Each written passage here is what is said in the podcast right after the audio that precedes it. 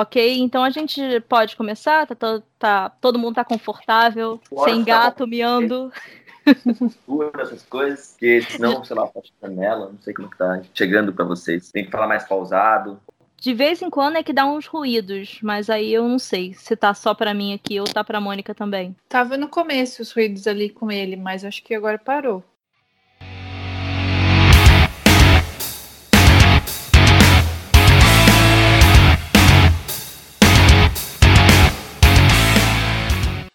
Então, meu nome é Júlia, Júlia Uric. Eu sou assessora de imprensa na Orbe Comunicação, que é uma empresa que eu criei, e eu tenho esse podcast junto com a Mônica. Olá pessoal, eu sou a Mônica Possel, sou vocalista da banda Ramen, uma banda de metal sinfônico que está aí no mercado brasileiro há uns cinco anos e é nós. E nesse podcast a gente pretende abordar a música de todos os pontos. Bem, todos os pontos que a gente conseguir falar e os nossos convidados também.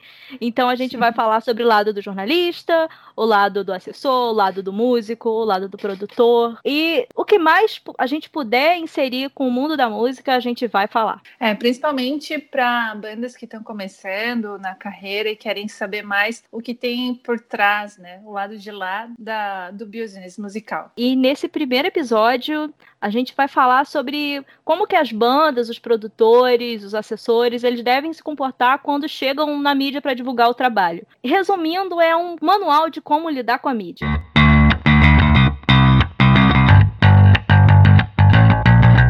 E para esse primeiro episódio, a gente chamou o Rafael Lopes Chocarello. Eu não sei se eu estou falando seu nome corretamente, Rafael, se é Chocarello, se é Chocarello, eu não sei. Então, se apresenta para quem estiver ouvindo. Olha, meu nome é difícil, mas é como se fala em italiano mesmo. O CH tem som de quê? Então fica aqui o carelo.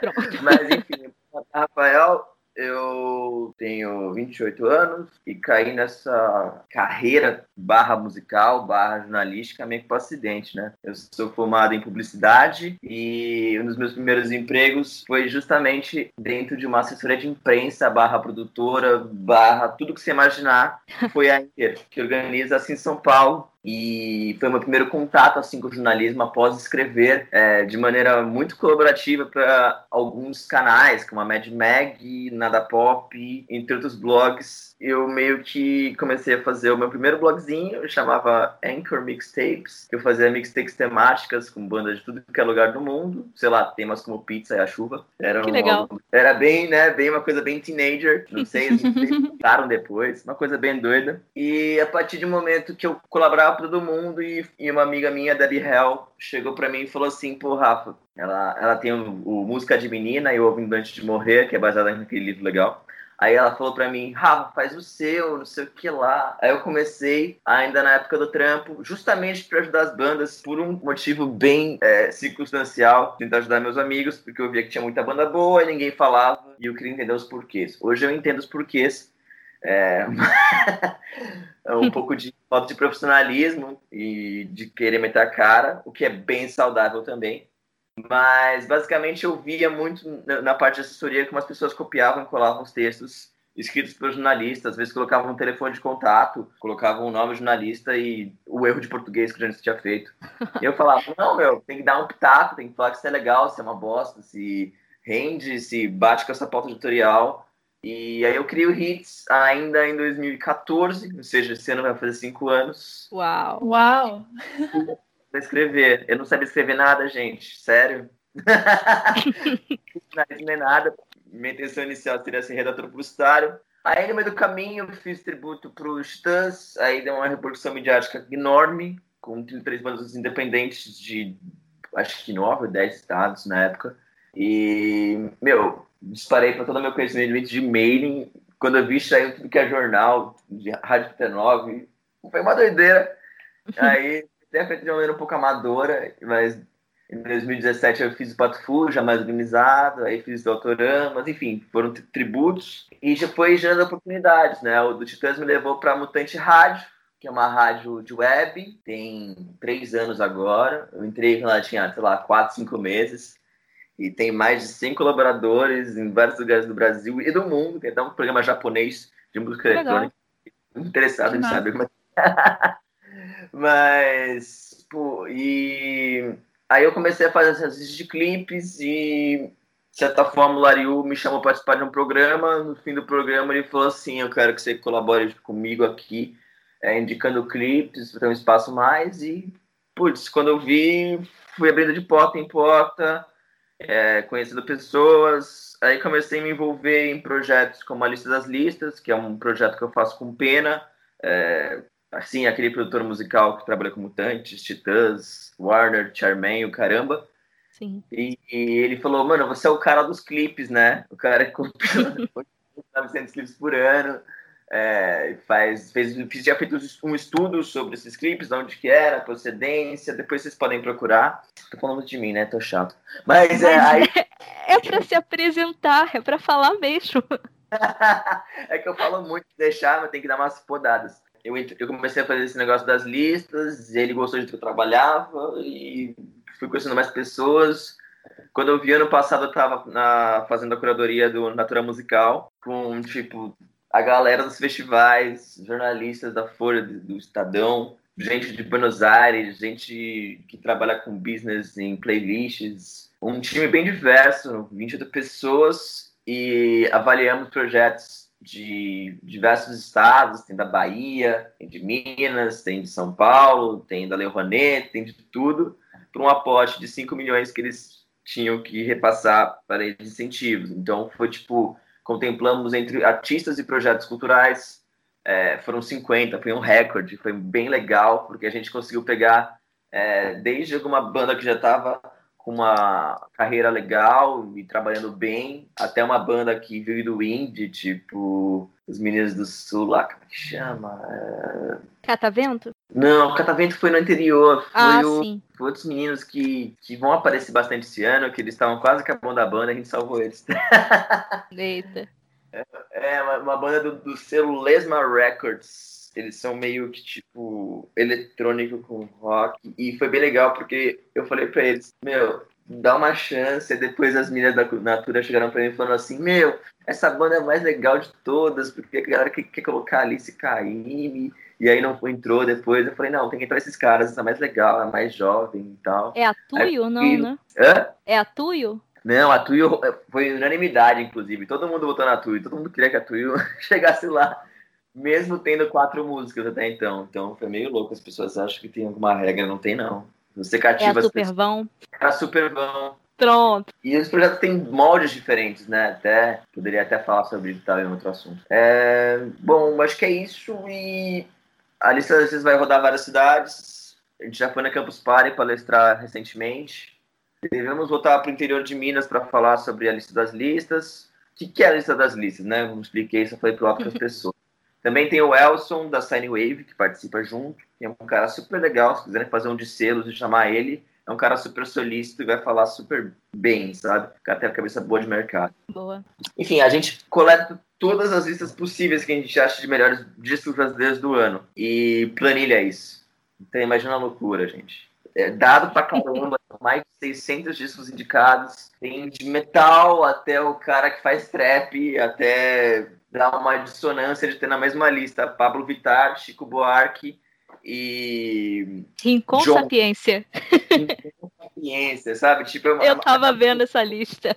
Aparece Letux, aparece Jingle Bells. É bem diverso e mostra um pouco desse momento que o Brasil está vivendo. E eu comecei a tirar várias conclusões na pluralidade. Tipo, uma música, uma banda, por exemplo, que se fecha muito no nicho, que tem um discurso muito. É, para uma camada fechada, às vezes vai ficar boa no nicho, mas não vai conseguir conversar com mais gente, né? Nesse edital uhum. a gente viu isso que as pessoas querem cada, conteúdos cada vez mais plurais, mas isso não é uma regra que tem que seguir. A gente está vendo que é, esses anos estão refletindo, né? Se a gente pega as listas de 2014 e de agora não tem nada a ver. A gente estava num momento super experimental, onde nada conversava com nada a lista de 2018, 2017, 2016 já mostra que, olha, temos uma conversa, tem um, um sentimento no ar, né? Também envolve política, envolve economia, envolve discussão de gênero, envolve Sim. tudo, tá? É muito interessante. Então, como vocês podem ver, o Rafael ele tem muita experiência, ele tem muita história para contar e é por isso que ele é o nosso convidado de hoje. E vamos começar pelo começo, que é o chegar chegando. Você diz que quem tem banda chega no jornalista sem ao menos dizer um olá. Tem banda que erra até o nome do redator. E tem banda que cobra entrevista do jornalista. É, nisso, de tantas coisas erradas que as bandas estão fazendo, para você, qual é a principal dica para o artista chegar na imprensa? Olha, a minha dica é muito fácil de seguir, é, tipo, é a mais básica. O artista tem que pensar que aquilo é só a empresa. Então, uh, como você enviaria um e-mail para uma entrevista de emprego? Teria muitos cuidados, né? Por que, que a Sim. sua banda vai ser diferente? É isso, tipo, é a primeira impressão que você vai passar para uma pessoa, o seu cartão de visitas.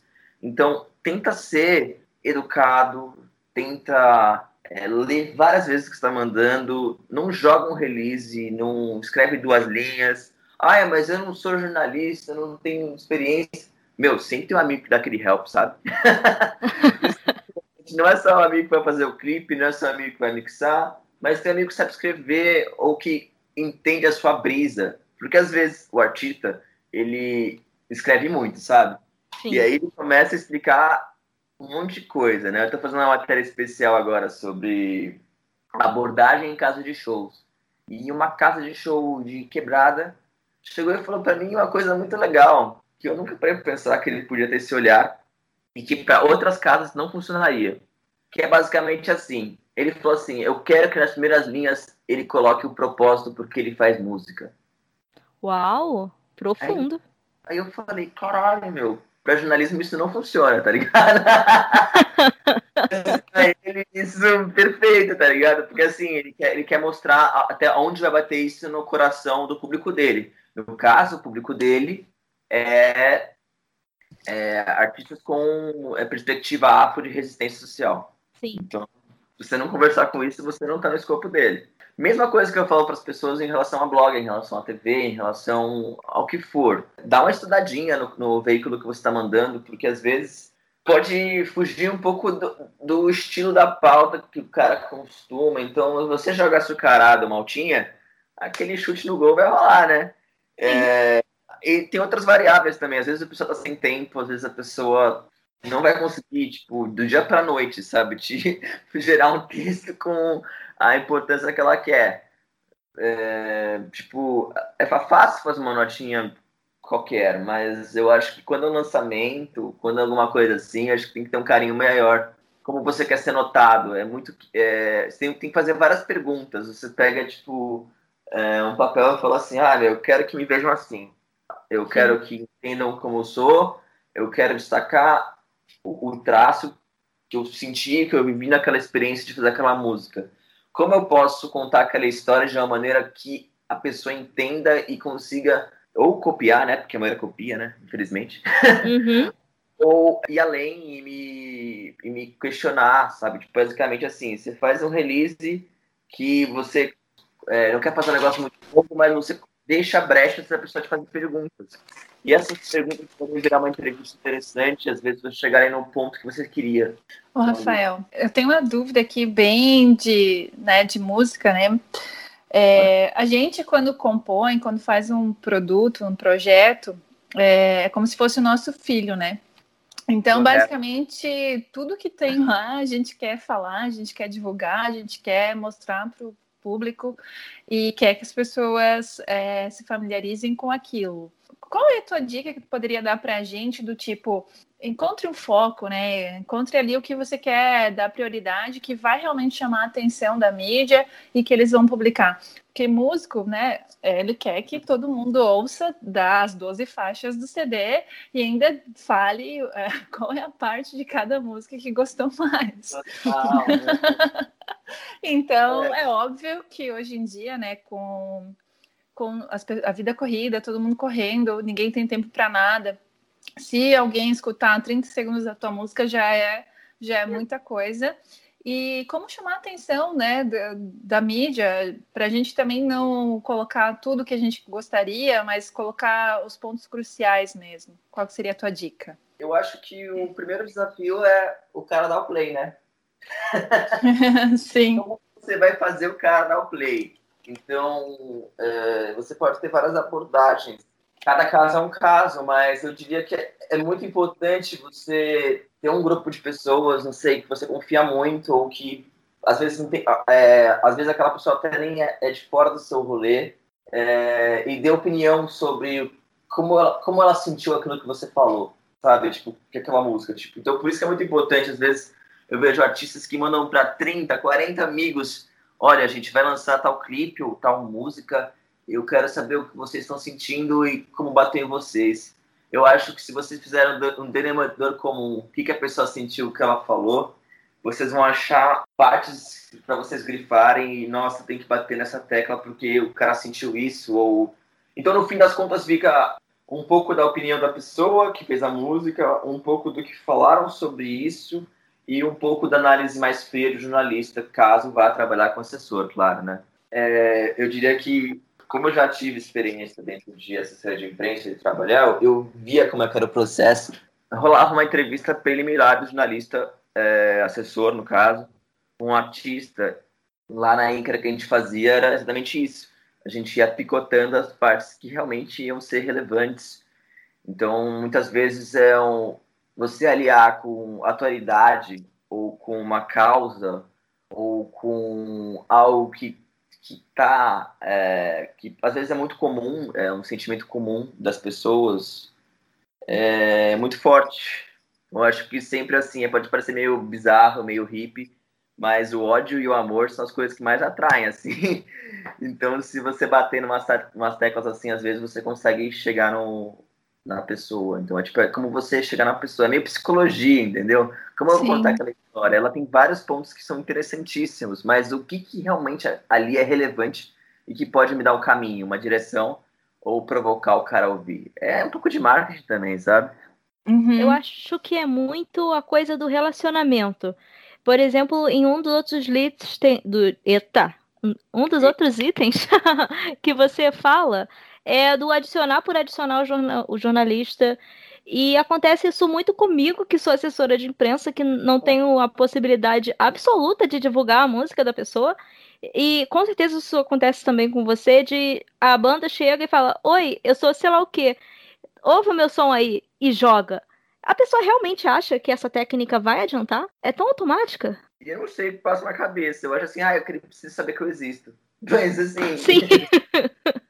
Mas eu, é que eu acho que é uma abordagem um pouco, pô, sei lá, eu acho que as redes sociais é um, é um cantinho que você tem, às vezes, é, que é público, mas é íntimo ao mesmo tempo, e você tá, tipo, só trocando o nome do cara, jogando textão com link, é meio que tipo, opa, quem é você, cara? Tá ligado? Sim. Tipo, por mais legal que seja a abordagem, o cara tenha feito carinhoso e tal, eu acho que não é massa, porque você está quebrando uma barreira, sabe? Uma barreira que às vezes a pessoa não tem liberdade. Agora, você já trocou ideia, mandou e-mail e o cara respondeu, falou, não, vamos fazer e tal. E aí gera um, um feedback legal depois da postagem e você viu que você quer conversar. Aí sim, eu acho que é de boa adicionar, mas antes disso, é um gelo que não sei se todo mundo está disposto. E, e o pior, às vezes o cara adiciona, não fala nada por dias, e manda curtir a página da banda dele, da produtora dele, do, da casa de show dele, do estúdio dele. Da, do, Isso é muito chato. Aparelho de, de iluminação dele para shows. E, tipo, mano, vou like nessa porra, tá ligado? Não sei, né? A, a gente, como banda, também cai muito nessa, né? Tem muitos músicos, não só músicos, mas né, pessoas que produzem show e tal, que adicionam e não fala nada e depois depois passa alguns dias e manda curtir a página. É bom saber que que eu achava que, era, que eu era chata, né? Mas é bom saber que isso é ruim pra gente não fazer isso. É, eu acho que é tudo gerar um relacionamento, sabe? Às vezes é, você não precisa nem ter um assessor, mas tem que ter um pouco de simancol, tá ligado? Tipo, como que eu vou fazer isso? Pra chegar na pessoa? Porque às vezes, é, se for sincero, você chegar na pessoa com um pouco de delicadeza, o cara vai ler o e-mail, tá ligado? Eu, eu posso te falar, eu leio 90% dos e-mails. 90%. E, tipo, eu imagino quem, quem trabalha numa revista de autocirculação, numa mídia que não seja independente, o cara tem que bater. Então, tipo, quando eu, eu, eu escrevi esse pseudo manual de conduta, que não, não quero também virar que nem aquele manual da Folha, que é incrível, da tela ainda hoje, foi muito mais assim, sabe? Tipo, um blog independente vai ser mais legal com você, vai dar oportunidade de já que eu tô propondo aqui no, no programa, mas tem mídia que vai ser um, nossa, um diabo. Acho que a Julia pode até falar que umas pessoas são grossas. o meu lance assim é, é cortar etapas, tentar cortar algumas etapas para você ser bem recebido ou ter um, algum, alguma chance de ter um sucesso. E claro que a música ser boa ou estar é, de acordo com é, o, o, veículo que você for abordar vai quebrar várias barreiras, né? Mas é, é, é um guia de boas maneiras, porque tem gente que realmente não gosta de gente. Olha, devia ter um, um disco, desculpa te cortar, é, um, um, um guia de boas maneiras também para jornalistas. Você falou da, de como os jornalistas podem ser malvados. Eu lembro que uma vez eu estava trabalhando com uma banda grande e eu tinha que anunciar um show deles no, no Rio. E tem o jornal Extra aqui, que é tipo o filho classe C do jornal Globo no Rio. E eles, eles não iam dar a matéria, porque não era da área de circulação, o show era na Zona Sul e tal. E mesmo assim, duas jornalistas vieram me pedir entrada grátis, nome na lista, para assistir o show. Aí eu disse que não ia rolar, porque a banda não tinha liberado, né? E, cara, elas, elas me aterrorizaram durante os, os dois dias seguintes por e-mail, dizendo que eu era uma péssima profissional. E eu tava nos meus primeiros meses de assessora de imprensa. Foi, foi traumatizante. Nossa, Nossa é, é uma grosseria, né? É, cara. É uma cara de pau também, né? Sim. Mas assim, tem muita gente também mete o louco, então eu, às vezes entendo também o cara estar um pouco exaltado no dia. Porque tem gente que, meu, fica mandando umas coisas pra mim que eu fico falando, ah, mano, sério, tá ligado? Você realmente acessou algum dia o site e você fala, mano, tipo, sabe, é, um blog de música autoral, tá na cara que é autoral, e. Uhum. Ai, ouça Carola. Carola faz versões de é, Evanescence, mas também faz um samba rock. E, tipo, pra tocar na Vila Madalena. tipo, velho, sério, nada a ver. É, isso Bom, acontece Rafael. muito aqui. Mas eu te cortei de novo. De novo. segue, segue o papo, Mônica. Então, mais uma dúvida aqui, né, de, da área da música, pessoa que tem banda. Que materiais que, que é importante a gente enviar? Porque, por exemplo, ah, como eu falei, né, eu quero que ouça todas as 12 faixas do CD, que, né, consuma todos os nossos conteúdos. Mas o que materiais que a gente que é importante enviar? Eu sei que o release é super importante.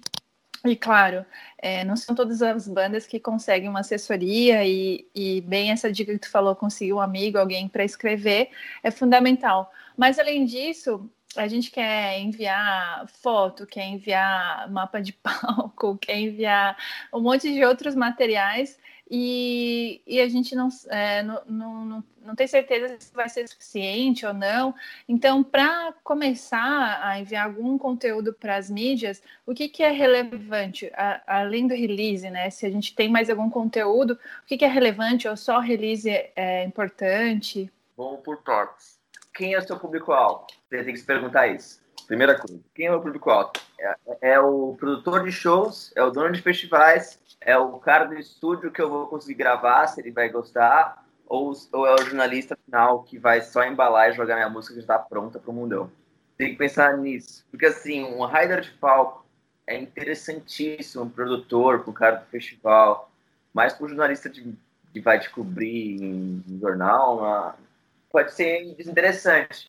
Agora, ah, eu vou, eu vou gravar um programa no som livre, eu vou gravar uma session. Então, opa, vou anexar aqui meu release de Rider, porque é interessante, porque tem que ter a configuração para montar a televisão, é, as tomadas o palco para ficar bonitinho. Agora, um cara que vai escrever um texto só, tocar na rádio, não tem nada a ver, né? Tipo, se você mandar o seu rider. Eu entendo que a galera quer fazer profissional. O que eu acho legal, às vezes, que o pessoal faz e agiliza um pouco a vida, é quando ele faz uma pastinha no e-mail, é, tipo aquelas de Gmail mesmo, e já tem os releases. Olha, release de Rider, é, release de imprensa, release do single, release do clipe. Aí vai vou lançar. Ah, prévia do clipe. Veja, porque daqui a alguns dias eu vou te mandar o link para você deixar no listado. Tem artista aqui, meu, muito engraçada. Eles deixam o, o clipe já rolando no YouTube há dias. Qualquer um que, tiver a sorte de conhecer o canal deles vai ver o clipe antes. Isso acontece. Sim. Ai, mas eu lançar antes de você, mas todo mundo está vendo, fio. Sabe? E aí manda um e-mail exclusiva. É, a gente, a gente também erra bastante em relação a isso. A gente, por exemplo, ah, eu quero dar uma exclusividade para tal mídia, né? E daí a gente só vai lançar na nossa página depois que essa mídia publicar. E a gente não tem o controle dessa publicação, né? Hum. Então, geralmente a gente costuma publicar até para fidelizar o nosso, o nosso fã. E depois, se as mídias publicam, é uma vantagem, pelo menos agora no, no começo que a banda está, né? Mas eu já pensei nessa estratégia, não sei o quanto é certo o quanto é errado. Se puderem ajudar aí, até a Júlia, né? Com certeza. Ah, eu acho que o lançamento de uma exclusiva vale a pena num clipe, num disco, num single que está sendo bem aguardado. Mas se você é uma banda que surgiu há pouco tempo e esse é o primeiro single da sua história, legal você querer lançar uma exclusiva, mas eu acho que no início você tem que apelar para geral mesmo. Quem quiser falar do seu disco, do seu primeiro single, você já tá no lucro, você não tinha absolutamente nada, sabe? Então, e sei lá, lyric vídeo, eu não acho que rola muito uma exclusiva. Enfim, você tem que ter o bom senso para analisar. O que, que você acha, Rafa? É, eu achei muito legal o que você falou.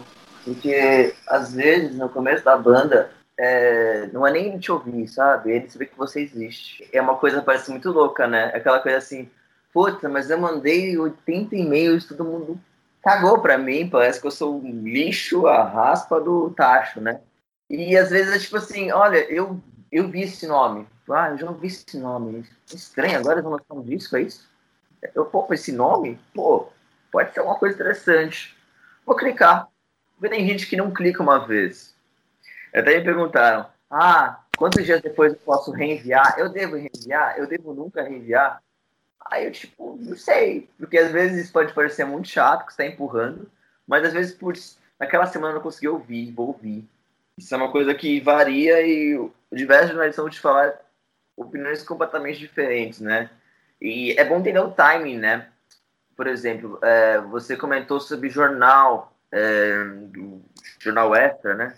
Você Isso. mandou dois dias antes, que nem tinha a cobertura.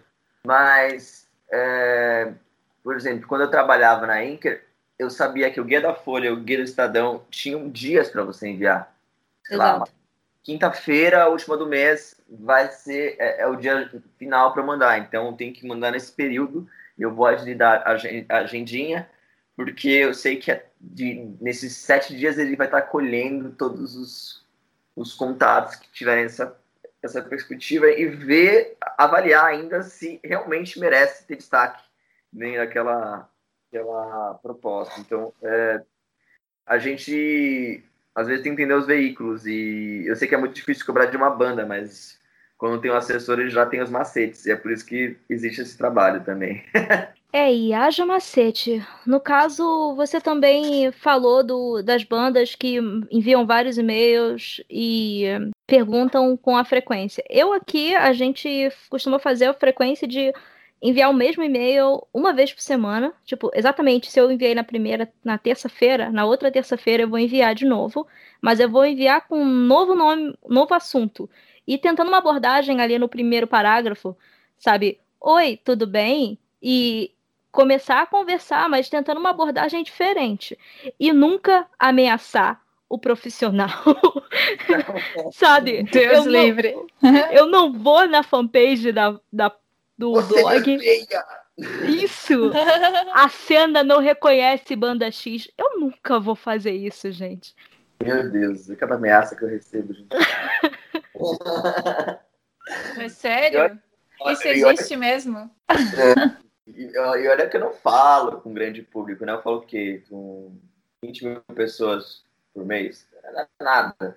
Agora, imagina que os caras ficam putos com alguém que é maior ou em um veículo assim, tipo, ah, não valoriza a cena underground, é por isso que tá 20 anos tocando as mesmas coisas na rádio. Eu acho, tipo, mano, entenda como é que a rádio funciona. Às vezes o cara gosta de jabá, às vezes o cara toca pra com os amigos, e aí isso aí, porque é o que vende, velho. Então, tipo, entenda também, tem que entender, tipo, por que não tá rolando. Poucas vezes não tem a oportunidade de realmente bater no olho. Eu acho muito massa, por exemplo, eu fui nascer em São Paulo nesse último ano, depois de Natura, depois de o blog ficar um pouco maior, e, tipo, vários artistas que eu tinha tocado na rádio, sabe? Que é, tipo, é uma coisa menor, é, dentro das possibilidades que eu, que eu ajudo as bandas. Falaram, nossa, fiquei muito feliz, porque ninguém tava tocando minha música, e, tipo, foi a primeira, primeira vez que, que exibiram meu, meu clipe na TV, foi é, o texto que realmente ouviram minha música. É muito legal ver essas coisas, porque é por isso que eu prefiro, é, em vez de dar muitas pautas, eu seleciono algumas. E também por causa de tempo, né? Porque eu também trabalho em outras coisas, né? Mas é, é, muito massa quando é, rola esse tipo de interação e tem, tem, eu conheço jornalistas que são completamente diferentes, que eles falam assim, eu quero interação nenhuma com o cara. Eu vou, vou gostar, se eu gostar, é, outros são super abertos a, a dar mais desligada sobre o mercado também, como é que funciona. É, é, muito interessante. Cada um tem uma perspectiva muito diferente, assim, tipo, em como, como se aproximar, como não. Mas eu acho que tem que entender um pouco da psicologia de falar como qualquer ser humano. Eu acho que jornalista às vezes é um pouco mais frio, tá ligado? Mas tem pessoas, pessoas, não dá para generalizar e não dá para falar, ai, a minha banda na Finlândia tem milhões de plays, aqui no Brasil cagam, é por isso que eu faço, né? Que nem eu postei lá do banda de hardcore lá, que os caras revoltados. Puto, porque não tava numa playlist eu coloquei 300 bandas. E, tipo, eu não tenho como saber quais são as 500 bandas de hardcore do Brasil, infelizmente, né? Nem de metal, nem de nada. Senão eu ia fazer o que da vida? Mano, vou caçar a banda em fanzine, né? Em line-up de festival para sempre. Não dá, meu. Eu só um. Eu tenho uma pergunta. Indo para essa linha né, de mensagens bizarras, né? Queria saber se, se tem mais algum outro tipo de mensagens bizarras além dessa, ah, você, você é do mal, você não, não apoia a cena. Tem alguma outra, alguma assim, muito bizarra que as bandas não deveriam fazer? Nossa, tem um monte. Tava falando para a gente há pouco. Uma abordagem uma banda que me enviou um e-mail uma da manhã, é, no título falando que, a, que eles iam fazer um show em homenagem a Brumadinho e os atletas do Flamengo. Uh. Aí você abria o e-mail e aí falava a banda ia fazer um show especial, ia homenagear blá blá blá blá blá, e tinha uma aspas da banda que dizia basicamente assim: Ah, a gente fica, ficou muito triste, sensibilizado mas no momento não podemos é, contribuir com dinheiro. Então, vamos homenagear no show, estamos chateados e blá blá blá blá blá blá. E, tipo, o que, que a banda tinha a ver com a, com a parada? A banda nem nada, sabe? Tipo, é era um show de horror, assim, o e-mail. Fiquei, como com isso? Por que você quer ser oportunista, sabe? Tem, rola oportunismo, rola carteirada. Não, porque eu fui produzido por tal pessoa e, eu, e o cara é o pica. Ou gravei em tal lugar. Mano, foda-se. Tipo, se for uma merda, é uma merda. Tipo, é basicamente isso. E uma merda pra uma pessoa pode ser qualquer coisa. Tipo, às vezes eu dou espaço pra uma galera é, que ele é muito, eles são muito bons naquele nicho e não necessariamente é meu gosto pessoal. Eu tenho uma, eu me desprendo disso. Se eu for fazer um blog só do meu gosto pessoal, eu tô fodido. Esse é, assunto é muito comum também no meio dos músicos, né? Tipo, ah, porque eu produzi no estúdio com o produtor X. Ah, porque eu gravei no, no estúdio Y. E os músicos meio que também acontece um pouco dessa rivalidade e tal. É, a gente, a gente tem, sempre tenta não cair na rivalidade, porque é o péssimo lado da coisa. Mas às vezes aparece algum, alguns músicos aí querendo parceria, e ao invés de né, ser humilde, tentar buscar ali uma parceria mesmo, que todos ganham, é, começa a, promover a banda mais pelo, pelo que ela fez ali, e não tanto pela, pelo som mesmo, pelo que ela pode impactar nas pessoas. E, e eu acho que faz muito sentido quando aquela primeira frase que tu falou lá, né? O que a pessoa sentiu quando ouviu, né? O que impactou em mim quando eu ouvi o teu som. Se não impactou nada, desculpa, não dá, não deu. É, e outra coisa, você falou sobre esse produtor, masterização na gringa. Pô, às vezes é um negócio que o cara vai falar, nossa, o cara tá se levando a sério. Mas às vezes é tipo queimar etapas, sabe? Tipo, é muito melhor, às vezes, você ter uma demo, Sim. ir para um, um EP e aí você entender a, a, linguagem, entender a proposta musical, porque pessoas às vezes demoram 4, 5 anos para realmente ter algo a dizer, é, para realmente ter um disco e ter um, um, nossa, não, esse som, o nosso som é assim, é isso que a gente quer gravar. Então, a, às vezes, tipo, você vai lá, grava no estúdio fudido, masteriza com o cara mais pica da que masterizou tem Impala, sei lá, o Catarsis, não importa. E aí é, quando você viu, você gastou 15 mil reais e sua banda não é ninguém. E vocês estão quebrados e vão xingar a cena porque vocês sabem que no começo vão fazer show de graça ou por 50 reais. Tá ligado? Calma, gente.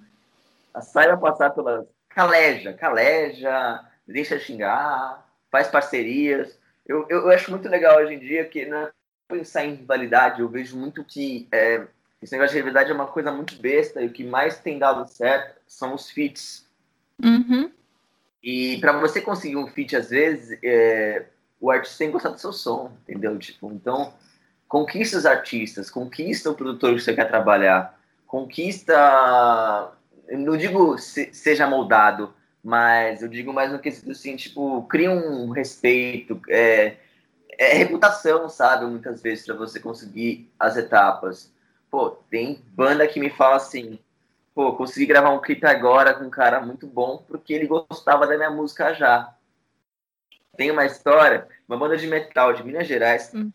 que eu gosto de contar, muito legal a história. O menino, ele morava em Belo Horizonte e já conhecia os, os caras da banda. E ele, meu, foi estudar audiovisual é, na Argentina e manteve o contato com os caras. E aí eles falaram assim, meu, a gente vai lançar o disco e tal. Aí ele ouviu e falou assim, meu, ó, eu tô aqui com os caras da Argentina que eles são meu, muito fodas em cinema, sério. E é o seguinte, tem uma proposta para vocês. A gente quer gravar um clipe é, de vocês, só que vocês é, não vão saber a faixa, não vão saber o roteiro, não vão dar o pitaco nenhum. Nossa. e a gente vai gravar é, exatamente. Nossa. e foi perfeito. E a, a banda gravou um chamava Claustrofobia e tipo é, é, e chamava Killer Crown from Outer Space. E Uau. então fizeram tipo filme de terror assim, pegaram várias referências de cinema e ficou fodido. Então tem uma trama, tem tudo e quem acompanha cinema argentino sabe como os caras são perfeccionistas, né? São sim. E, e quando soltaram o clipe para eles, eles começaram a chorar, falando assim, velho. Mas é, é, relacionamento, entendeu? Fizeram um clipe de graça para eles, que provavelmente se eles pagassem ia ser 3, 4 mil reais. Mínimo. Isso sim. acontece muito no metal do, dos fãs serem tão fiéis que são é, dispostos a fazer muita coisa pela banda. Tem uma banda que eu trabalho, o Líria, e tem um fã da Austrália que vem pra cá pro Rio para assistir um show deles. Caralho! Fã, fã de Aí metal sim. tem muito, muito dessa coisa do eu gosto do seu trabalho, eu vou te ajudar com isso. Tanto é que o, o metal é um dos gêneros que mais vende disco físico. Sim. Isso, é, isso é um papo legal de falar, porque assim, é, cada tem, tem essa forma de comercializar, sabe? Vocês já perceberam que o metal vende disco físico. E provavelmente Sim. camisa preta vende pra caramba no show. Uhum. o MPB, quando você fazer um, um, um, um merch, Você não vai fazer uma camiseta, não vai comprar. Mas você faz uma caixinha delicada, com a mensagem, com é, uma carta da, da, do artista. Uma eco bag. Ah, uma eco bag. Às vezes, sabe? Por exemplo, o, o rap, meu, que eu mais sinto de tendência é você não vai lançar um, um, single sem um clipe. E vão Acho que é música pop em geral, né? Porque, por, é. pegando o exemplo da Anitta mesmo, ela costuma lançar single com clipe. Isso, isso acontece também na música pop, é uma tática mais agressiva. Tem artista que você, meu, você vai ver que vai que acredita muito na cauda longa, né? E uhum. como é que teoria da cauda longa na música? É assim, o cara lança um single, aí depois tem um clipe, depois tem o disco dele, mas durante o ano inteiro você está ouvindo, vai ouvir o nome dele, porque ele vai estar tá fazendo participações especiais em outros, outros artistas ou em clipes de outros artistas. Aí quando você viu, você, você analisa o Google Analytics lá, vê que a curvinha sobre o artista está sempre numa uns picos a mais ou picos a menos, mas está sempre sendo, sendo procurado. Meu, tem milhões de possibilidades para mexer com a cabeça do assessor, mexer com a cabeça do artista, pirar o manager. E eu acho que é sempre bom também é, os artistas estarem perto do mercado, sabe? Pô, Ai, mas eu queria tocar em tal festival. Então vá naquele festival, sabe? Tipo, não vai achar que você vai mandar um, um release do dono do festival é, de Belém, por exemplo, e você não, nunca foi pro festival de Belém, meu, vá pra lá. Nem que você só converse com as bandas que tocaram para elas falarem como foi para tocar lá. Se esbarrar no dono do festival, dá o cartãozinho para ele. É, se você sabe que vai ter um evento numa outra cidade que você vai encontrar esse cara, também deixa alguma coisa com ele ou conversa, toma uma cerveja, porque esse mercado da música ainda é informal. E quanto mais tiver essa aproximação, mais sabem que você existe. E a hora de um edital, a hora de um festival, na hora de. Você nunca sabe onde o cara vai estar amanhã. Essa é a dica. Você nunca sabe onde o cara vai estar amanhã. Então, tipo, tenta sempre manter uma imagem, porque é muita imagem, às vezes, muito mais do que a arte no fim, infelizmente. infelizmente também. A gente sempre está voltando nessa conversa para dois assuntos, que é a psicologia de você chegar na pessoa e o fato de você ter que ter um relacionamento com essa pessoa, de você manter esse relacionamento.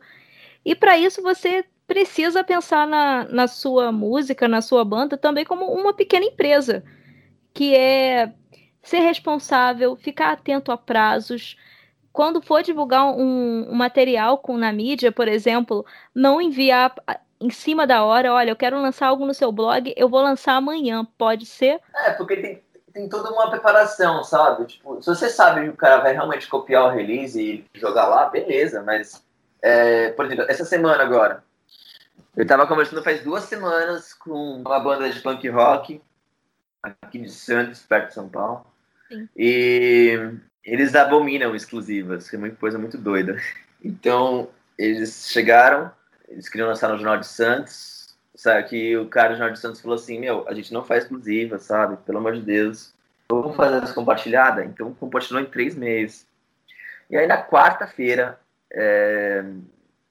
o cara do Jornal Santos criou um grupo no WhatsApp e, e falou assim: Ah, gente, a banda escolheu esses canais, pegamos os contatos de vocês e vamos, vamos ver que abordagem cada um vai dar para esse lançamento, mas de forma que a gente passe cada um o seu conhecimento e, e sua forma de abordagem para não ficar a mesma coisa. Uhum.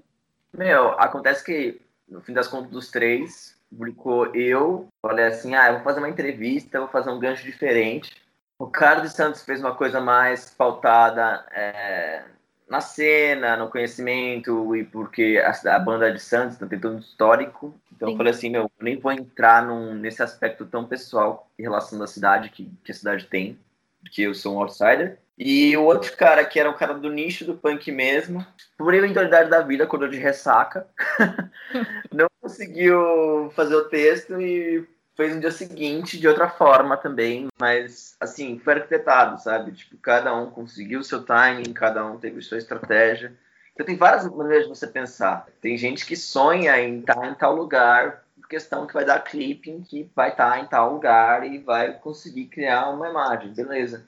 Mas às vezes, será que aquele clipping valeu pra alguma coisa? Ou valeu mais pra você esfregar na cara dos seus amigos que você saiu de tal lugar? É, é coisa... muito coisa que eu vejo na, nas aulas de publicidade que eu tive na faculdade. De que a padaria do seu Zezinho de, de um bairro pequeno, ela vai ter muito reconhecimento saindo no comercial do Jornal Nacional. Só que o que isso vai retornar em venda, vendas para a padaria do seu Zezinho é nada, porque ela só precisa investir ali no, no jornal do bairro. Ela não precisa investir no Jornal Nacional. Ela não vai ter esse lucro que ela está esperando investindo no Jornal Nacional. Meio que funciona com banda. Às vezes é melhor a banda sair num blog menor de alguém que te conhece, que vai fazer um texto legal, do que pagar para sair numa revista de grande circulação, mas que não vai dar a atenção que você merece. Fases, né? Tem, tem momentos, sabe? Tem momentos que você vai precisar de algo mais nessa linha. Mas às vezes, meu, é muito louco. As bandas são confusas. Às vezes, é uma vez eu recebi um release que, que era basicamente assim: confirme presença no evento de Facebook do lançamento do clipe. E eu, tipo, oi? O que eu faço com isso? É, a gente já, já errou assim também. É, acho que faz alguns anos atrás, né? Tinha uma modinha aí do, dos músicos para conseguir mais visualizações, mais acessos, criar eventos digitais, né? Então, quando ia lançar um clipe, quando ia lançar um single, é, criava evento pelo Facebook. Mas acho que essa modinha aí acabou morrendo.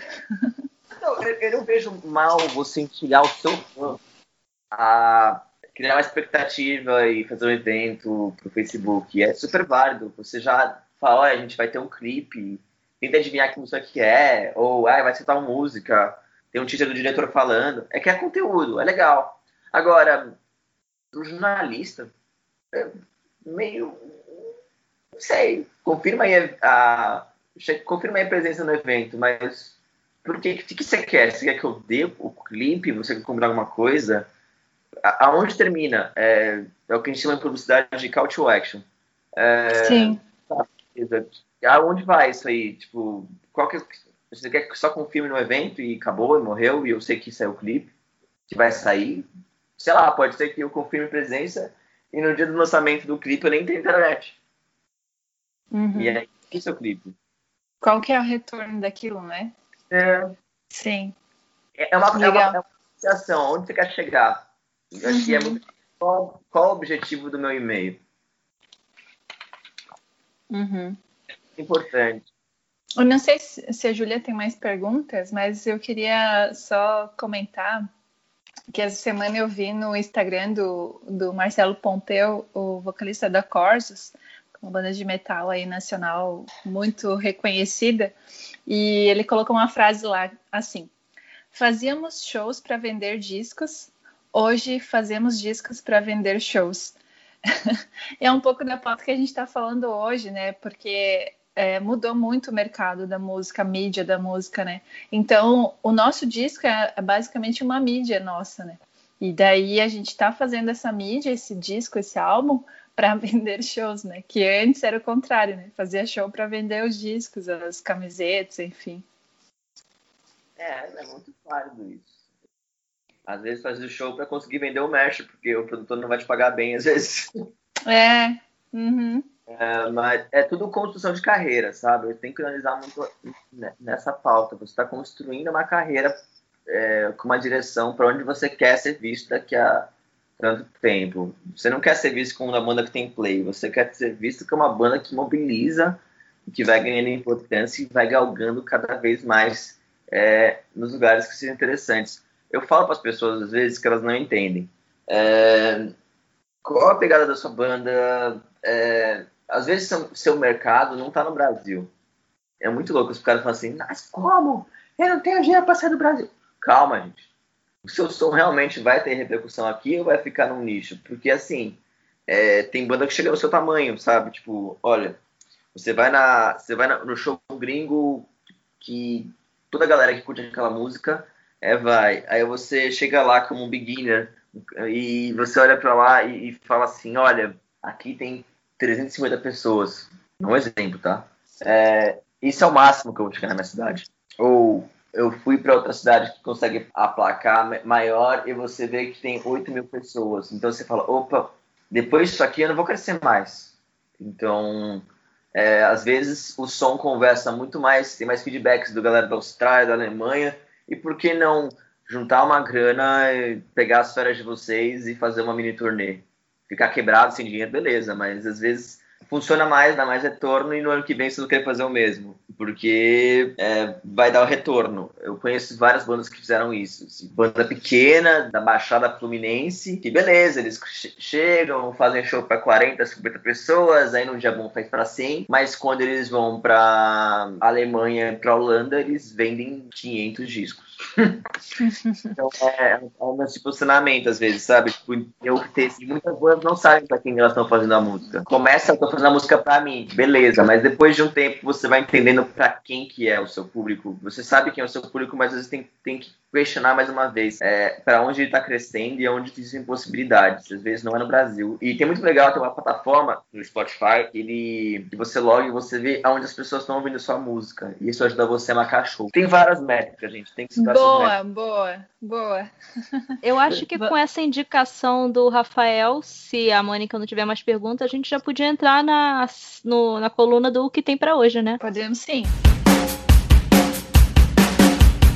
É, Rafael, eu não te contei isso, eu acabei esquecendo. Mas a gente tem. A gente vai começar com essa coluna chamada O que tem para hoje que é cada um vai indicar uma coisa. Pode ser qualquer coisa. É, eu mesmo vou indicar uma série. A Mônica vai indicar uma banda, né? Yeah. e você pode indicar o que você quiser. Você falou aí do, do Spotify, de como olhar na métrica ali para saber o país onde a música é mais ouvida, a banda. Você quer indicar mais alguma coisa? Pensar algo especial. Vamos falando de vocês, eu vou pensando aqui mesmo alguma coisa, porque foi surpresa. quer começar, Mônica? Posso começar. Então, o que tem para hoje, da minha dica para vocês, é a banda Ramen, a qual eu faço parte, eu sou vocalista. Nós lançamos um álbum em dezembro do ano passado, que se chama Unreflected Mirror, e já está em todas as plataformas digitais. Então corre lá para ouvir esse som, é um metal sinfônico com power metal, brazuca. E agora com as dicas do Rafael, a gente vai orientar nosso som para fora. É isso aí. É, a Ramen também tem disco físico, né?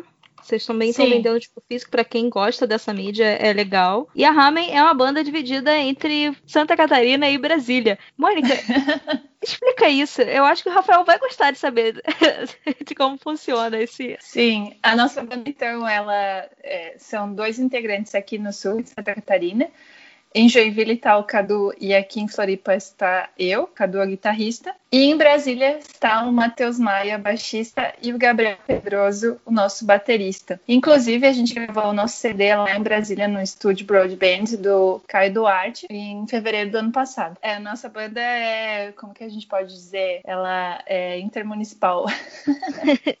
Interestadual. Estadual, estadual. É, eu vou indicar a série da Netflix, Umbrella Academy. É, ela é uma adaptação de uma série de quadrinhos do mesmo nome, que foi criada pelo Gerard Way, do My Chemical Romance, e o quadrinista Gabriel Bar. Enfim, a, a, série é muito boa. São uma família de heróis, mais ou menos. Cada, um, cada integrante foi adotado por um bilionário louco. E ele conta com a atriz Ellen Page, que foi quem fez Juno eu adoro essa atriz e ela é uma das atrizes principais. E como aqui é um podcast de música, a trilha sonora é muito boa e eles mostram como a música também pode ser um superpoder. E eu não vou falar mais porque vai acontecer spoiler, mas cada episódio tem um cerca de 40 minutos, o que pro meu padrão é meio longo, mas a série tem viagens no tempo e eu adoro esse tema Uau. e humor sarcástico. Então, é muito bom. Se você gosta de viagem no tempo e humor sarcástico, assista Umbrella Academy. Bora! Legal demais. Eu separei dois livros, mas antes de falar, pô, pensando em conteúdo, e se você é, for da banda, ser interestadual, vocês poderiam criar um conteúdo em cima disso, sabe? Tipo, mas interessante. É, como é que vocês fazem, explicando como vocês fazem a dinâmica. Às vezes vocês filmam, tipo, ai ah, meu, estamos tirando esse som aqui. Por exemplo, tem uma banda é, chama Basement. É uma banda até grande, é meio grunge com emo. E tem dois caras que moram Tem um cara que mora em Boston, outro mora em Nova York, o outro mora no interior de Londres, sim, é na grande Londres, né? E o outro mora em outro país. E eles compõem tudo por Skype. É muito doido. Eu é. Uhum. E aí, uma vez, eles, eles tentaram fazer, explicar para os fãs numa live como é que era o processo deles compor a distância e como fazer esses ensaios ao mesmo tempo para treinar para tour. E, e, eles falam assim, ah, nada substitui o presencial, porque no, no, é, dois dias antes eles ficavam, tipo, trancados oito horas no estúdio, é, só ensaiando as coisas, mas o principal eles gravavam uh, à distância mesmo, assim, essa parte. Então, é, é, é, uma, é, é, é algo que pode ser usado como conteúdo de alguma forma. Não sei como, aí é com vocês, mas dá para ser interessante e mostrar uma perspectiva nova. Sim, a gente está pensando nisso mesmo. É, como é. dizem por aí, vem novidade por aí. Muitas coisas que você vai vender ela já estão dentro da concepção dela. A filosófica, né, gente? então eu separei Bonitinho. dois livros, foi rapidinho, de uma hora. É... Um é muito legal porque, assim, é... chama The Road Most Traveled, é... ou seja, a estrada mais percorrida. É do Chuck Reagan. Chuck Reagan, ele é vocalista do Hot Water Music, ele também tem uma carreira solo folk. E pô, é, ele foi atrás de uma perspectiva que eu nunca tinha visto num livro de música. Que ele foi atrás de anedotas, ou seja, pequenas histórias sobre causos na estrada. Então tem história do cara que foi preso no show, batendo Nossa. num fã, foi mexer com ele porque tava bebaço ou tinha sido homofóbico. Tem outro caso do cara que perdeu as malas e acabou tocando com uma guitarra que ele pegou de um mendigo horas antes. Tem em é, casos onde, nos Estados Unidos, por exemplo, eles fazem muito turnê de van, né? E a van uhum. quebrar e eles irem a pé, tipo, cinco, é, 40 quilômetros para conseguir fazer o show no dia e chegar, enfim. São histórias nesse tipo, nesse meio, e eles falam assim, ah, e aí tem uma frase aqui que eu acho muito legal a estrada nunca é tão glamourosa para alguns que têm sangue nas veias. Então a gente vai contar as histórias que não são tão bonitinhas aqui no livro. Então tem o cara que é booker, tem o cara que é produtor, tem o cara que é da de luz, tem o cara que é da banda, tem o cara que é motorista e cada um mostra sua perspectiva e as partes não tão legais. Alguns contam os dias que era, tudo estava errado, de repente deu tudo certo. Então é, tem o bright side, mas também tem a parte ruim. E é um livro que é até baratinho, acho que é tipo 5 dólares internet. Uau! É, muito barato. Muito barato. Sim. E outra recomendação que eu estive até, muito massa essa história, porque é, existia uma rádio aqui, no, aqui em São Paulo, chamava Brasil 2000. E ela foi FM e acabou nos últimos anos virando web radio. E eu fui nos estúdios deles. Eles estavam lançando um livro chamado Rock and Roll. Se escreve sem as vogais, tá, gente? Então, Rock and Roll sem uhum. as vogais. É, rock and Roll, Outsiders viciados em música procurando confusão. É do Yuri Ermushi, que ele é jornalista brasiliense e tem uma banda que chama Fire French. E basicamente ele conta a história das bandas do começo dos anos 2000, as bandas que frequentavam aquele miolo é, tão conhecido pela MTV, né? Uh, o Bar Real. Então ele, ele conta como é que era o rock and roll dessa época através de bandas mais famosas, como Pin-Up, Three Budget Orchestra, o Forgotten Boys, a Bionica, até bandas mais modernas como Jalos, Traveling Wave. O bacana desse livro é que ele, ele é um livro grande, gente. Tem quase 600 páginas. Uau! É uma bíblia. Para quem já leu é, aquele livro é, Máximo, por favor, ele é nessa pegada, só que ele é mais desgraçado que o Máximo, por favor, porque ele não censurou ninguém e ele, ele mostra como cada um contou a história, a mesma parte da história, de uma forma como você, você tem que decidir quem é o filho da puta. Então é muito legal isso. Que doideira. Você fica relendo e querendo saber qual a confusão. Vou contar um spoiler, que é uma coisa que eu gostei muito de ler no livro. E o Forgotten Boys foi uma das maiores bandas de rock do Brasil, né? Naquela Sim. época. Qual que era o chamariz deles? Meu, você, você fizer uma turnê numa van pelo Brasil, você vai ver como a parede de som da casa fica uma merda muitas vezes. O show pode ser cancelado, perda de som pode. Eu mesmo já fui em show no interior que mas o som morreu, tá ligado? É, ou queimou caixa, eu tive que colocar a caixa de baixo pra tocar guitarra, ou teve que colocar no mesmo amp duas coisas. Aquela coisa tensa. Tem microfonia constante. É, essas merdas. Assim, o pior cenário possível. uhum.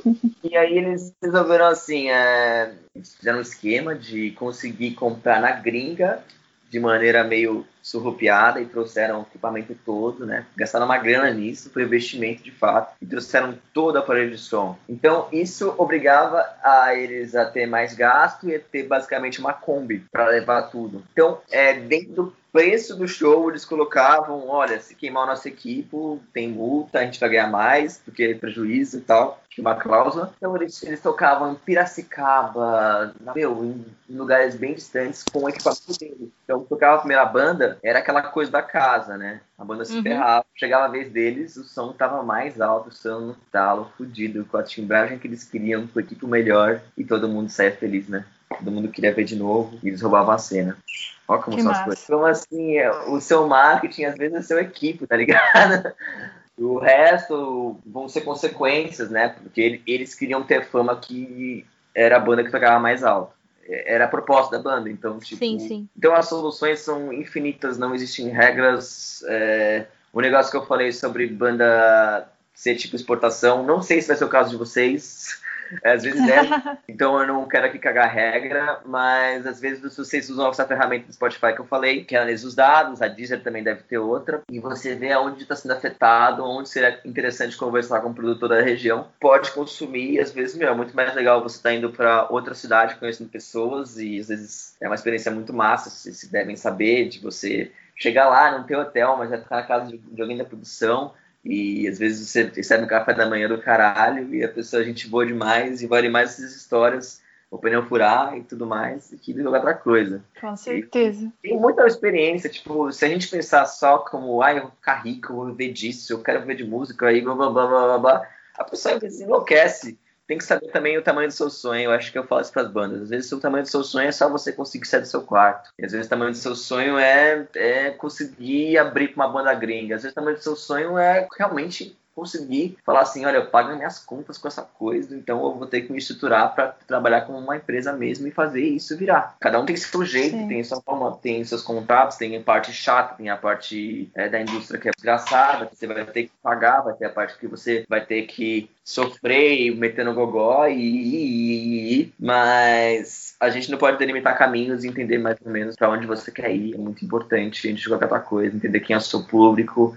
e as possibilidades vão vão aparecendo para quem vai metendo a cara. Essa que é real. De maneira organizada, de maneira cada, sabendo valorizar o seu trabalho. Sempre, nunca esqueça de valorizar o seu trabalho. Se você desvalorizar o seu trabalho, você está andando casos para trás. É isso, gente. Uhum. É, é, decidir um foco e se dedicar àquilo com o máximo que você pode, né? É, tem, tem coisas que vai custar dinheiro, tem coisa que não é dinheiro. Então tem que entender isso também. Não é gasto, é investimento.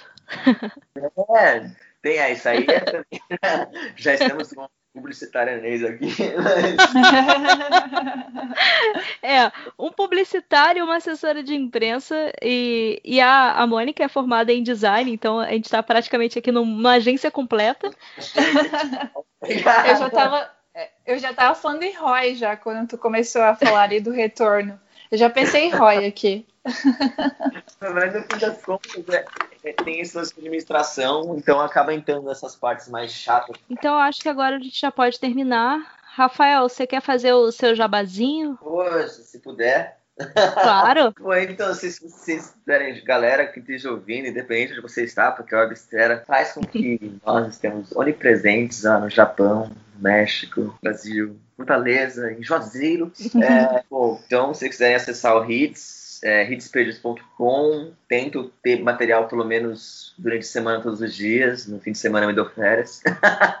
Mas também tem programa de rádio, na Montante Rádio. Eu estou tentando voltar a fazer também. Quero fazer podcast esse ano. Vamos ver se eu consigo fazer YouTube também. Eu quero fazer isso esse ano. É, eu também ajudo no APTV, no de Grude que é tudo domingo às 8h30 da noite. É, eu costumo durante a semana dar uns spoilers do que vai passar e as bandas também. É, é uma luta conseguir manter esse programa no ar, porque espaço tão limitado que temos. Sim é, de clipes na televisão. Depois, qualquer outro dia, eu posso falar sobre isso. E eu e, e spoiler, tá para sair listas das listas agora em março. Oba! E vai ser um mercado bem grande e foram praticamente 200 vezes esse ano, maior recorde. Uau. As pessoas estão listeiras e as bandas vão entender cada vez mais que é importante mandar para quem faz lista para ver se você ganha mais relevância e mas é trabalhar também para chegar nas listas porque no fim é a reputação, né? Uhum. Bom, o que mais que eu posso falar? Gente, acessem hitspeed.com. Eu leio os e-mails, tá, gente? Por mais que vocês achem que não, às vezes. Não consigo.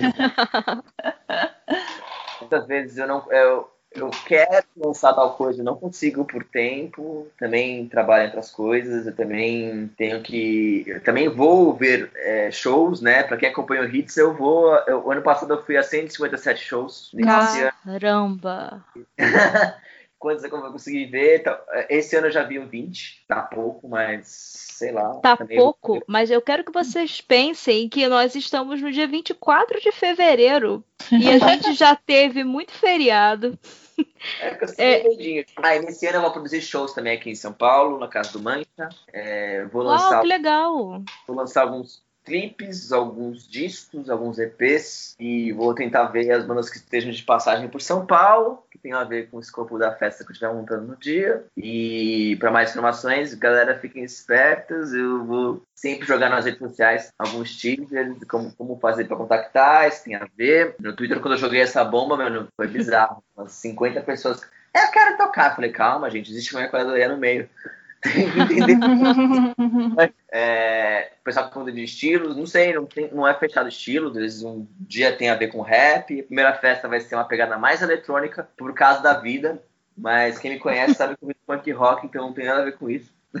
mas é, é também uma coisa legal, uma coisa que eu vou fazer, também vou fazer um, um dá para sair, né? Não sei se posso falar. Vou fazer uma festa no interior. Uau, essa da peça eu estou boquiaberta. Okay. O Rafa é ator agora? O peça? Rafa também é ator? Não, é, eu, eu quase pedi na MTV, né? Tem isso, eu posso contar isso um dia. Mas. A história é, é boa. É uma festa, gente, é um festivalzinho. Ah, ah é uma festa, eu vi uma peça. Também eu vi uma peça. Não, gente, eu não, não, minha vida não é uma peça ainda não. Quase fui na MTV, então quase fui ator, né? Eu já participei da Hermes Renato, enfim, já fiz algumas coisas assim. Mas por acidente da vida, não por ter me jogado num curso. Mas é uma festa mesmo, e ainda não sei local, mas essa cidade, provavelmente vai ser em Limeira, e a ideia é também mostrar dentro do como é importante alimentar as cenas do interior de São Paulo, porque as pessoas olham só para a capital e o interior muitas vezes supra e traz bandas para cá direto e intercâmbio é legal, porque quando mais bandas a gente leva para lá, é, mais começam a pipocar mais bandas e com o longo do tempo eles têm uma coisa mais estruturada. Lá tá rolando um rapzinho de bandas. Quem também quiser contatos para tocar em São Paulo é, e na região, eu tenho alguns amigos produtores em vários lugares. Uau, é nóis! Aí, pronto, tá se oferecendo para conseguir mais trabalho, Rafael. Mas enquanto isso, eu vou pescando, vou observando, vou analisando, vou vendo as oportunidades. Mas, enfim, sei lá, o Hits virou uma extensão na minha vida, eu não consigo parar, né? Então, é, cada vez vão ter mais projetos e quem sabe em breve eu consiga fazer mais coisas. Estou estudando possibilidades. É, meu tempo é livre, mas nem tanto assim, né? Então eu fico louco. Rafael, não se engane, o seu tempo não é livre. Também acho que não, hein? ah, não, não sei. Eu, eu, eu me aprisiono, né? Eu vou colocando umas correntes. Parece umas novas. Você é o escravo do mercado da música. Pô, quem sabe, meus. O dia que isso aqui virar realmente minha vida, a coisa vai rolar. Mas enquanto isso, né? Publicidade, vender colchão, é isso aí, vamos lá. e você, Mônica, quer fazer um jabá? Vamos lá, é a hora do jabá. então, pessoal, sigam lá a nossa banda, a banda Ramen, em todas as redes, é, redes sociais, né? É Ramen Oficial. É, no YouTube, a gente lançou agora um lyric vídeo de uma das músicas do nosso álbum. E então tá no Spotify, no YouTube, no Facebook, no Instagram. A gente tem produzido bastante conteúdo legal aí para os nossos fãs, fãs da banda. Então é esse pessoal, Ramen Oficial, com dois Fs. E uh, vem novidade por aí, a Júlia aí já até quase deu um spoilerzinho, a gente já quase deu um spoilerzinho. Mas uh, vem novidade, a gente está planejando o show de lançamento do álbum que vai acontecer em Joinville, né? Porque a banda é de lá. e, mas a gente está abrindo para turnês, então quem sabe aí na, na sua cidade a gente consiga tocar com a banda Ramen. Valeu! Então eu acho que é isso. Rafael, obrigada por você ter participado desse primeiro episódio. Muito importante para a gente contar com, com alguém tão seguro do conteúdo e uma conversa tão legal. Obrigada.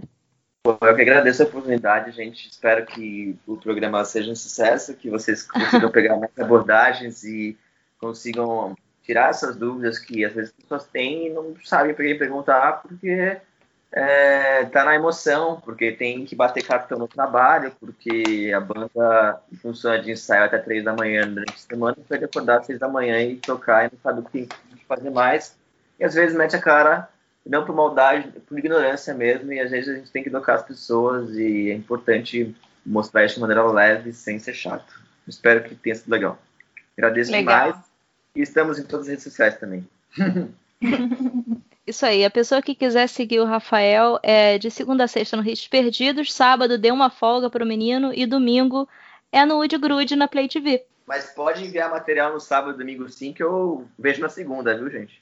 É, como ele comentou, até de madrugada, né? Não, pessoal manda de madrugada, doideira. então é isso, hora de dar tchau. Hora de dar tchau. Tchau! Tchau! É, Rafael, eu não te contei isso, eu acabei esquecendo. Mas a gente tem, a gente vai começar com essa coluna chamada O que tem para hoje, que é cada um vai indicar uma coisa. Pode ser qualquer coisa. É, eu mesmo vou indicar uma série. A Mônica vai indicar uma banda, né? Yeah. e você pode indicar o que você quiser. Você falou aí do, do Spotify, de como olhar na métrica ali para saber o país onde a música é mais ouvida, a banda. Você quer indicar mais alguma coisa? Pensar algo especial. Vamos falando de vocês, eu vou quem pensando aqui mesmo alguma coisa, porque é surpresa, né? Quer começar, Mônica? Posso começar. Então, o que tem para hoje, da minha dica para vocês, é é a banda Ramen, a qual eu faço parte, eu sou vocalista. Nós lançamos um álbum em dezembro do ano passado, que se chama Unreflected Mirror, e já está em todas as plataformas digitais. Então corre lá para ouvir esse som, é um metal sinfônico com power metal, brazuca. E agora com as dicas do Rafael, a gente vai orientar nosso som para fora. É isso aí. É, a Ramen também tem disco físico, né? Vocês também estão vendendo tipo físico para quem gosta dessa mídia, é legal. E a Ramen é uma banda dividida entre Santa Catarina e Brasília. Mônica, explica isso. Eu acho que o Rafael vai gostar de saber de como funciona esse. Sim, a nossa banda então, ela é, são dois integrantes aqui no sul de Santa Catarina. Em Joinville está o Cadu e aqui em Floripa está eu, Cadu, a guitarrista. E em Brasília está o Matheus Maia, baixista, e o Gabriel Pedroso, o nosso baterista. Inclusive, a gente gravou o nosso CD lá em Brasília, no estúdio Broadband do Caio Duarte, em fevereiro do ano passado. É, a nossa banda é, como que a gente pode dizer? Ela é intermunicipal. Interestadual. Estadual, estadual. É, eu vou indicar a série da Netflix, Umbrella Academy. É, ela é uma adaptação de uma série de quadrinhos do mesmo nome, que foi criada pelo Gerard Way, do My Chemical Romance, e o quadrinista Gabriel Bar. Enfim, a, a, série é muito boa. São uma família de heróis, mais ou menos. Cada, um, cada integrante foi adotado por um bilionário louco. E ele conta com a atriz Ellen Page, que foi quem fez Juno eu adoro essa atriz e ela é uma das atrizes principais. E como aqui é um podcast de música, a trilha sonora é muito boa e eles mostram como a música também pode ser um superpoder. E eu não vou falar mais porque vai acontecer spoiler, mas cada episódio tem um cerca de 40 minutos, o que pro meu padrão é meio longo. Mas a série tem viagens no tempo e eu adoro esse tema. Uau. E humor sarcástico. Então, é muito bom. Se você gosta de viagem no tempo e humor sarcástico, assista Umbrella Academy. Bora! Legal demais. Eu separei dois livros, mas antes de falar, pô, pensando em conteúdo, e se você é, for da banda, ser interestadual, vocês poderiam criar um conteúdo em cima disso, sabe? Tipo, interessante. É, como é que vocês fazem, explicando como vocês fazem a dinâmica. Às vezes vocês filmam, tipo, ah, meu, estamos tirando esse som aqui. Por exemplo, tem uma banda é, chama Basement. É uma banda até grande, é meio grunge com emo. E tem dois caras que moram Tem um cara que mora em Boston, outro mora em Nova York, o outro mora no interior de Londres, sim, é na grande Londres, né? E o outro mora em outro país. E eles compõem tudo por Skype. É muito doido. Eu não sei como é que... E aí, uma vez, eles, eles tentaram fazer, explicar para os fãs numa live como é que era o processo deles compor a distância e como fazer esses ensaios ao mesmo tempo para treinar para tour. E, e, eles falaram assim, ah, nada substitui o presencial, porque no, no, é, dois dias antes eles ficavam, tipo, trancados oito horas no estúdio, é, só ensaiando as coisas, mas o principal eles gravavam uh, à distância mesmo, assim, essa parte. Então, é, é, é, uma, é, é uma, algo que pode ser usado como conteúdo de alguma forma. Não sei como, aí é com vocês, mas dá para ser interessante e mostrar uma perspectiva nova. Sim, a gente está pensando nisso mesmo. É, como é. dizem por aí, vem novidade por aí. Muitas coisas que você vai vender ela já estão dentro da concepção dela. A filosófica, né, gente? então eu separei dois livros, foi rapidinho, de última hora.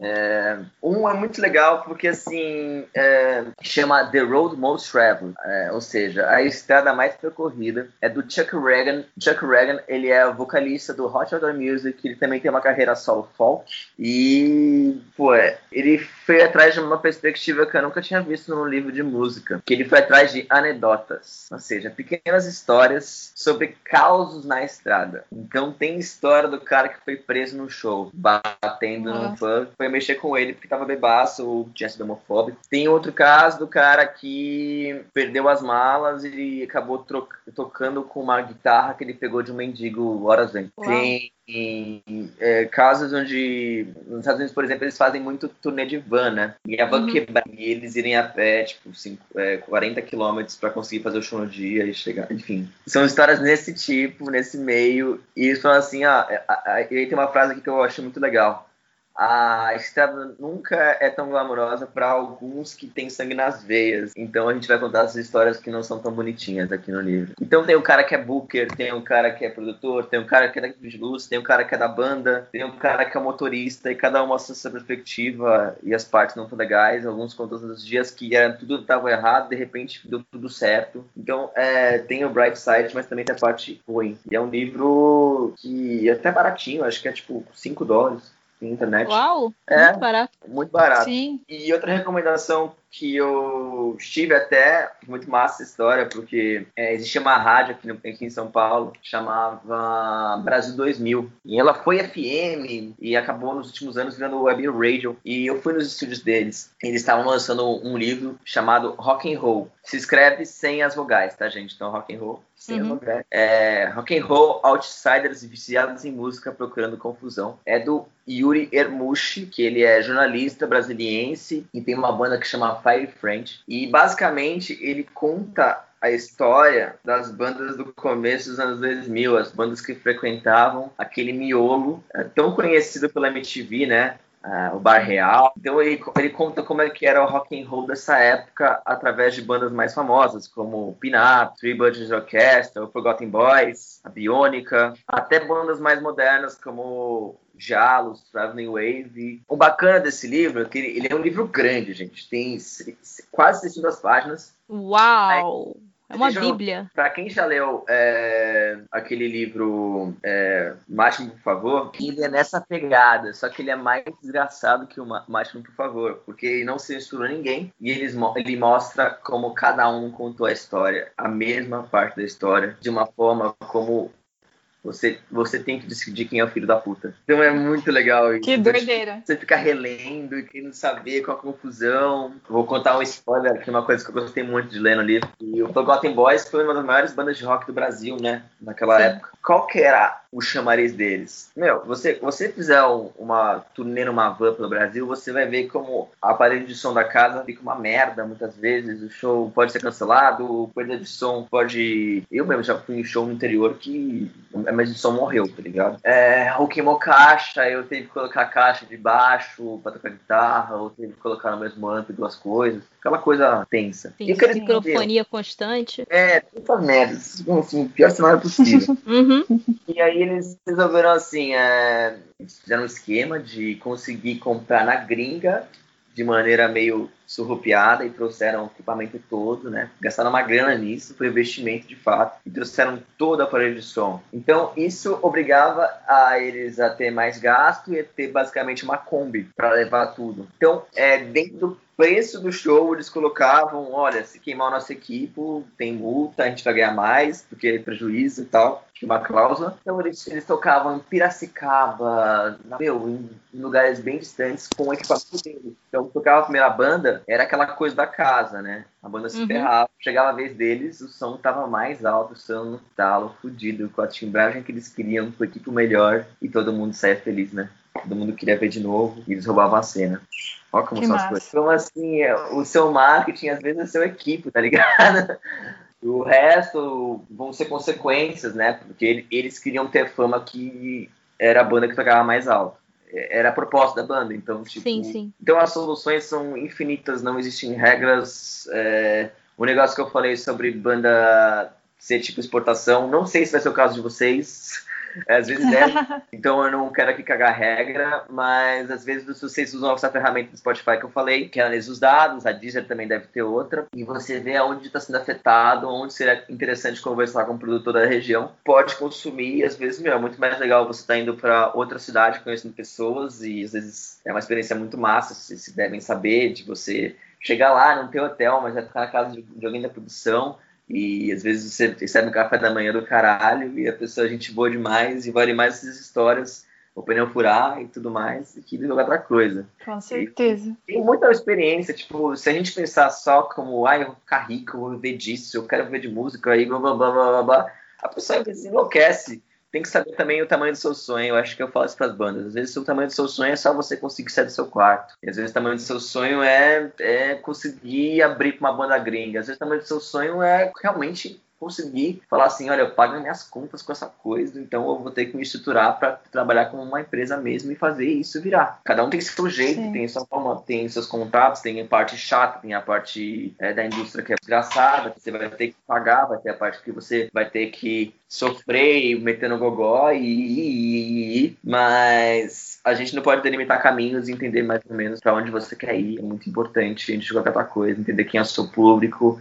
e as possibilidades vão vão aparecendo para quem vai metendo a cara. Essa que é real. De maneira organizada, de maneira cada, sabendo valorizar o seu trabalho. Sempre. Nunca esqueça de valorizar o seu trabalho. Se você desvalorizar o seu trabalho, você está andando casos para trás. É isso. Uhum. É, é, decidir um foco e se dedicar àquilo com o máximo que você pode, né? É, tem, tem coisas que vai custar dinheiro, tem coisa que não é dinheiro. Então tem que entender isso também. Não é gasto, é investimento. é, tem é, isso aí. É, já estamos com publicitárianês aqui. é, um publicitário, uma assessora de imprensa e, e a, a Mônica é formada em design, então a gente está praticamente aqui numa agência completa. eu já estava eu já tava falando em ROI já quando tu começou a falar ali do retorno. Eu já pensei em ROI aqui. Mas no fim das contas, é, é, tem esse lance de administração, então acaba entrando nessas partes mais chatas. Então eu acho que agora a gente já pode terminar. Rafael, você quer fazer o seu jabazinho? Poxa, se puder. Claro. Bom, então, se vocês derem galera que esteja ouvindo, independente de você estar, porque a Webstera faz com que nós estejamos onipresentes lá no Japão, México, Brasil, Fortaleza, em Juazeiro. É, bom, então, se vocês quiserem acessar o Hits, é. Tento ter material pelo menos durante a semana, todos os dias. No fim de semana eu me dou férias.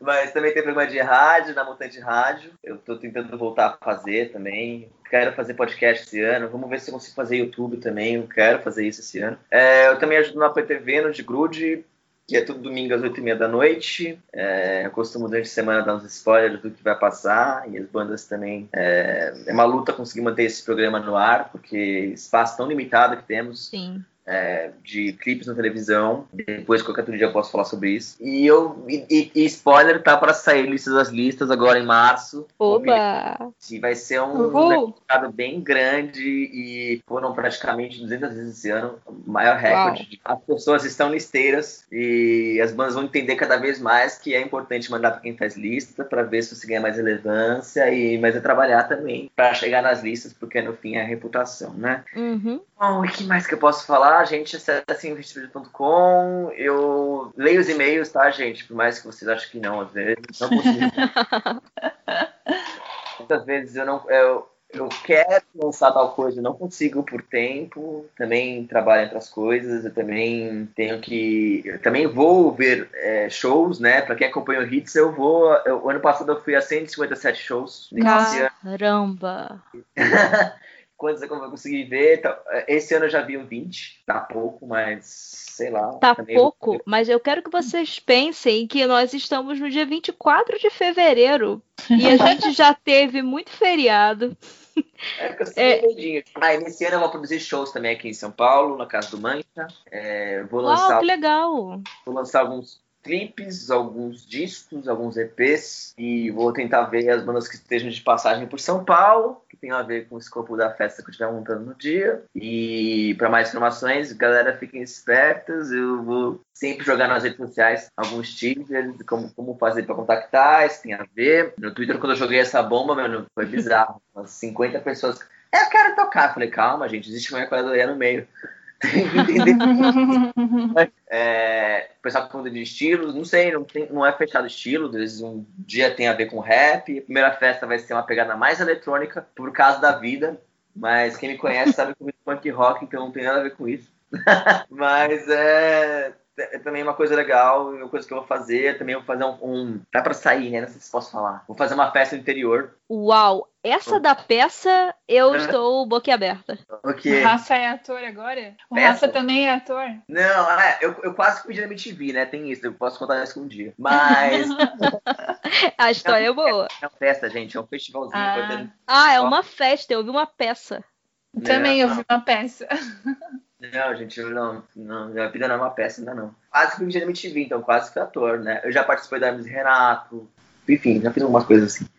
Mas por acidente da vida, não por ter me jogado num curso. Mas é uma festa mesmo, e ainda não sei local, mas essa cidade provavelmente vai ser em Limeira.